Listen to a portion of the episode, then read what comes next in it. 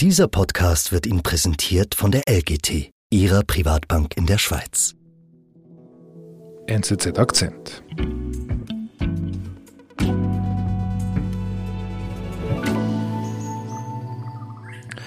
Markus, wo sind wir da? Das tönt ganz idyllisch.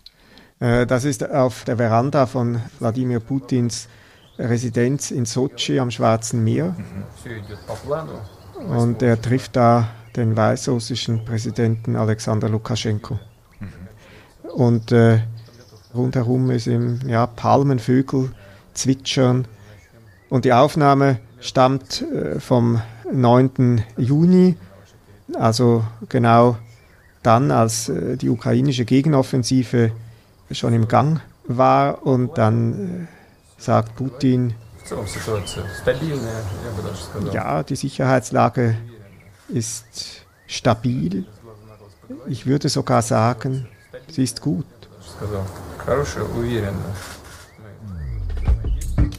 Die ukrainische Gegenoffensive ist im vollen Gang und die Ukrainer vermelden erste Geländegewinne.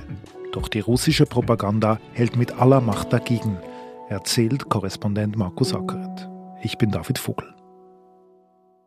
Markus, wir hören hier von einer schwierigen Lage für die Russen, seit die Ukrainer mit der Gegenoffensive angefangen haben. Putin aber sagt, alles ist gut. Ja, das ist äh, Propaganda. Er will äh, zeigen, dass eigentlich er und, und die russische Regierung da alles im Griff haben und es eigentlich keinen Grund gibt, besorgt zu sein. Mhm. Man hat das Gefühl, so als Beobachter von außen, wenn die Russen etwas gut können, dann sicher auch die Propaganda. Ja, die Propaganda können sie wirklich sehr gut. Das äh, hat man ja jetzt seit dem Beginn des Ukraine-Krieges wieder gemerkt. Wurde auch lange auch von einheimischen Journalisten, von russischen Oppositionellen irgendwie unterschätzt. Man hat die Propaganda lange belächelt, gesagt, naja, wer glaubt das denn? Mhm. Äh, das ist ja sowieso offensichtlich, dass äh, da so viel Schwachsinn erzählt wird, so viel Unschlüssiges und äh, eigentlich ist es aber sehr ernst zu nehmen und äh, ja, das äh, ist wirklich eine schlagfertige Maschinerie, die immer mehr Geld verschlingt, eben gerade die Auslandssender, die immer mehr Geld auch bekommen, um, um das Bild Russlands im Ausland zu beeinflussen. Aber wenn es einmal nicht so gut läuft, dann kommen sie auch relativ schnell ins Schleudern. Mhm. Und ist es mal nicht so gut gelaufen?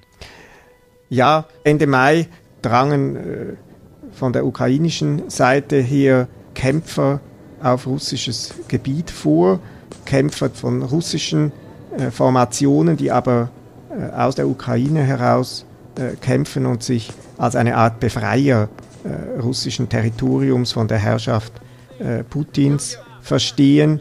Die kämpfen aber für die Ukraine, richtig?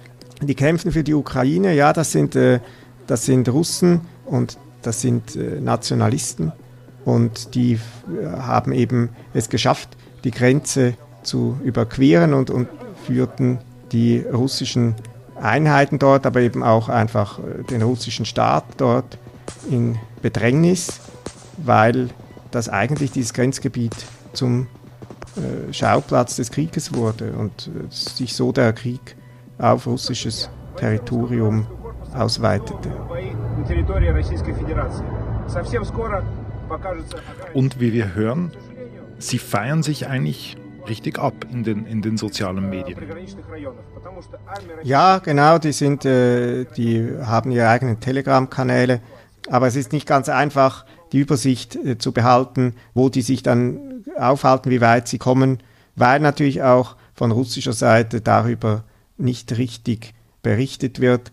Das wird aus russischer Sicht heruntergespielt, weil das eigentlich eine bedrohliche, eine demütigende Situation ist, dass es denen überhaupt gelungen ist, die Grenze zu überwinden. Das ist natürlich peinlich, oder? Ja, das ist peinlich. Es zeigt halt, dass an dieser Grenze eigentlich zu wenig Bewaffnung da ist. Und es war kein großes Thema, erstmal zumindest in den Nachrichtensendungen. Das hat auch die lokale betroffene Bevölkerung dann schnell sehr geärgert. Die haben zu einem Hashtag gemacht. Belgorod ist auch Russland, um zu zeigen, dass man ihnen eigentlich mehr Aufmerksamkeit schenken müsste, weil der Krieg eben wirklich in Russland angekommen ist. Mhm. Und je klarer das wurde, je weniger es sich auch verbergen ließ, desto mehr äh, wurde es dann auch zum Thema und es wurde dann von Sabotageakten gesprochen und davon, dass das eigentlich Terror sei, also Terrorakt mhm. gegen russisches Territorium. Mhm. Also quasi zuerst harmlos, dann doch recht harsche Worte. Was zeigt das? Ja, das zeigt natürlich, dass man eigentlich mit dieser Lage überfordert war. Ähm, es ist ja nicht in, quasi im Drehbuch dieses Krieges, dieser sogenannten Spezialoperation, ist es ja gar nicht vorgesehen, dass russisches Territorium auch irgendwie Schaden leidet. Und deshalb reagierte man darauf, ja, widersprüchlich, auch überfordert und versuchte zu vermitteln, dass eigentlich die Stabilität gewährleistet ist, dass die Leute sich keine Sorgen zu machen haben, dass das auch schnell wieder in Ordnung gebracht wird. Jetzt kann man natürlich sagen, in der Grenzregion, da wird es halt mal unruhig. Das gehört dazu heutzutage. Ja, aber es ist ja nicht das Einzige. Es ist, beschränkt sich ja mittlerweile nicht nur auf die äh, Grenze, sondern kommt bis nach Moskau. Gab ja äh, Ende Mai Drohnenangriffe dann auf Moskau. Die wurden gesichtet in so Villengebieten, wo auch sich die Residenz von Putin befindet, in der er sich hauptsächlich aufhält. Mhm. Das ist generell so ein Wohnort für Eliten. Und mindestens eine Drohne wurde auch dort abgeschossen.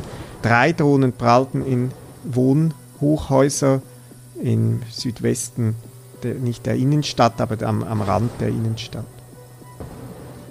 Und damit erreicht der Krieg die Hauptstadt Moskau. Das kann die, die Propaganda ja nicht ignorieren, oder?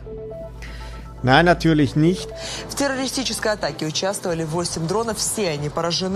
Äh, das können weder die Medien ignorieren noch die Politik. Auch Putin und, und, und sein Sprecher mussten sich dazu äußern und die haben allerdings das auch wiederum eher heruntergespielt, so als wäre das eigentlich ein gar nicht so außergewöhnlicher Vorfall, dass solche Drohnen nach Moskau kommen, dass sie da in Balkone prallen mhm. äh, und auch Menschen verletzen. Das wurde so getan, als sei das, ja, eigentlich habe man das auch da wieder eigentlich ja im Griff gehabt. Man habe die Mehrheit dieser Drohnen abschießen können, beziehungsweise von ihrem Weg vom Kurs abbringen können. Mhm. Äh, man hat sich äh, dann nur darüber äh, empört, dass zivile Einrichtungen dadurch in Mitleidenschaft gezogen wurden. Das wird auch weiterhin auch ja dadurch dann diese Fiktion aufrechterhalten, das mache nur die Ukraine, während Russland so etwas nie in den Sinn käme, was ja angesichts der Angriffe auf ukrainische Städte bei Tag und Nacht durch russische Raketen und Drohnen natürlich sehr heuchlerisch ist, aber darauf wird natürlich nicht eingegangen. Aber diese Empörung darüber, dass zivile Ziele ins Visier genommen würden, ist äh, sehr groß und die wurde dann sehr ausgeschlachtet. Also doch eine gewisse Emotionalität in Moskau. Oder wie würdest du die Stimmung beschreiben? Vieles äh, wird irgendwie hingenommen, man passt sich an. Die Leute sind natürlich irgendwie machen sich sicherlich auch mehr Sorgen. Das zeigen auch Umfragen. So eine Art russisches Sorgenbarometer zeigt, dass der Grad der Besorgnis seit Ende April gestiegen ist. Und ich denke auch, dass viele Leute irgendwie sich wünschen würden, dass das einfach alles zu Ende ist. Mhm. Aber es wird auch nicht äh, groß thematisiert. Wir sind gleich zurück. In einem turbulenten Marktumfeld brauchen Anleger einen verlässlichen und vertrauenswürdigen Partner. Die langfristige Ausrichtung von LGT Private Banking gibt Ihnen Stabilität und Sicherheit. Mehr erfahren Sie unter www.lgt.com. Vom ehemaligen deutschen Bundeskanzler Helmut Schmidt ist ein besonderes Zitat überliefert. Er lese lieber gleich die NZZ als die Berichte seines Auslandgeheimdienstes. Und Kanzler Schmidt hatte durchaus recht. Die Neue Zürcher Zeitung verfügt über das größte Korrespondentennetz unter deutschsprachigen Medien und bietet somit Berichterstattung aus erster Hand. Doch was wissen wir eigentlich über das Alltagsleben unserer Korrespondentinnen und Korrespondenten? Du hast jetzt die Möglichkeit, ihnen deine ganz persönliche Frage zu stellen. Schick uns deine Frage als Sprachnachricht entweder per Mail an podcast.nzz.ch oder per WhatsApp auf 0041 für die Schweiz und dann 79 529 8804. 0041 für die Schweiz und dann 79 529 8804. In unserer Sommerserie werden die Korrespondentinnen und Korrespondenten die Fragen beantworten und einen persönlichen Einblick in ihren Alltag und ihre Arbeit geben.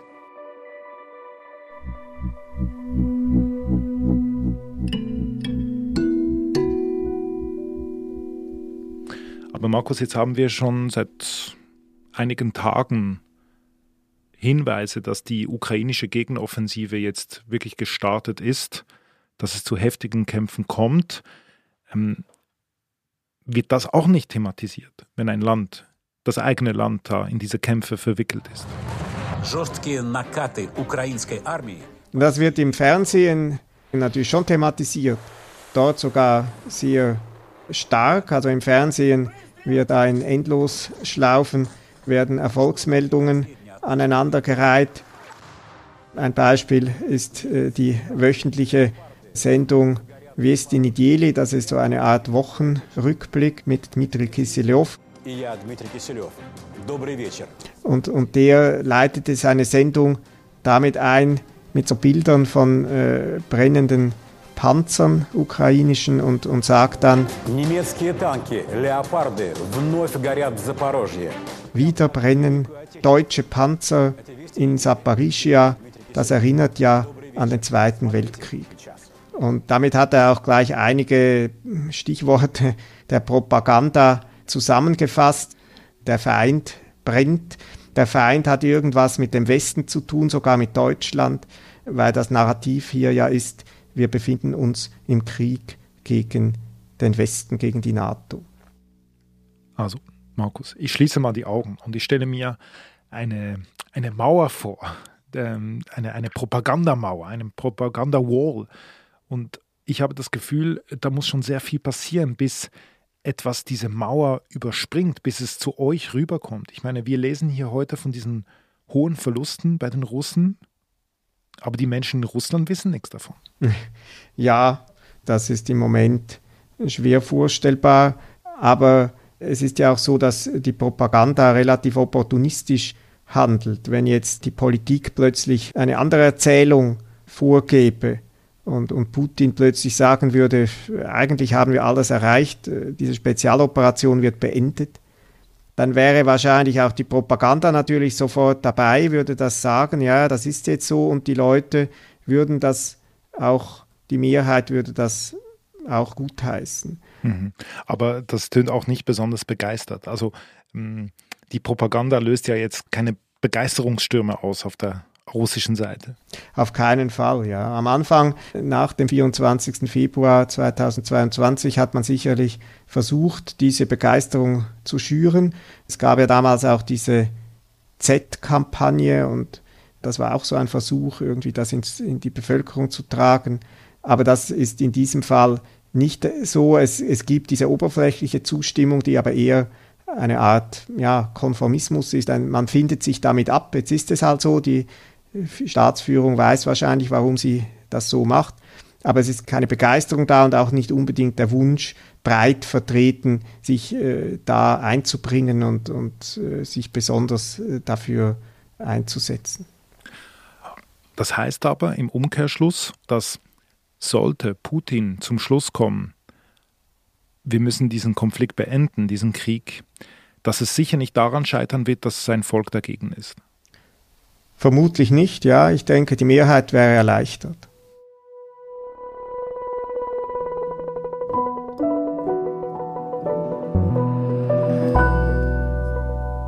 Lieber Markus, vielen Dank, liebe Grüße nach Moskau. Danke dir. Das war unser Akzent.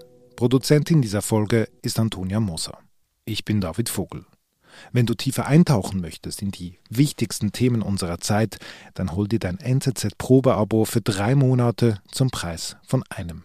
Jetzt unter nzz.ch/akzentabo. Bis bald.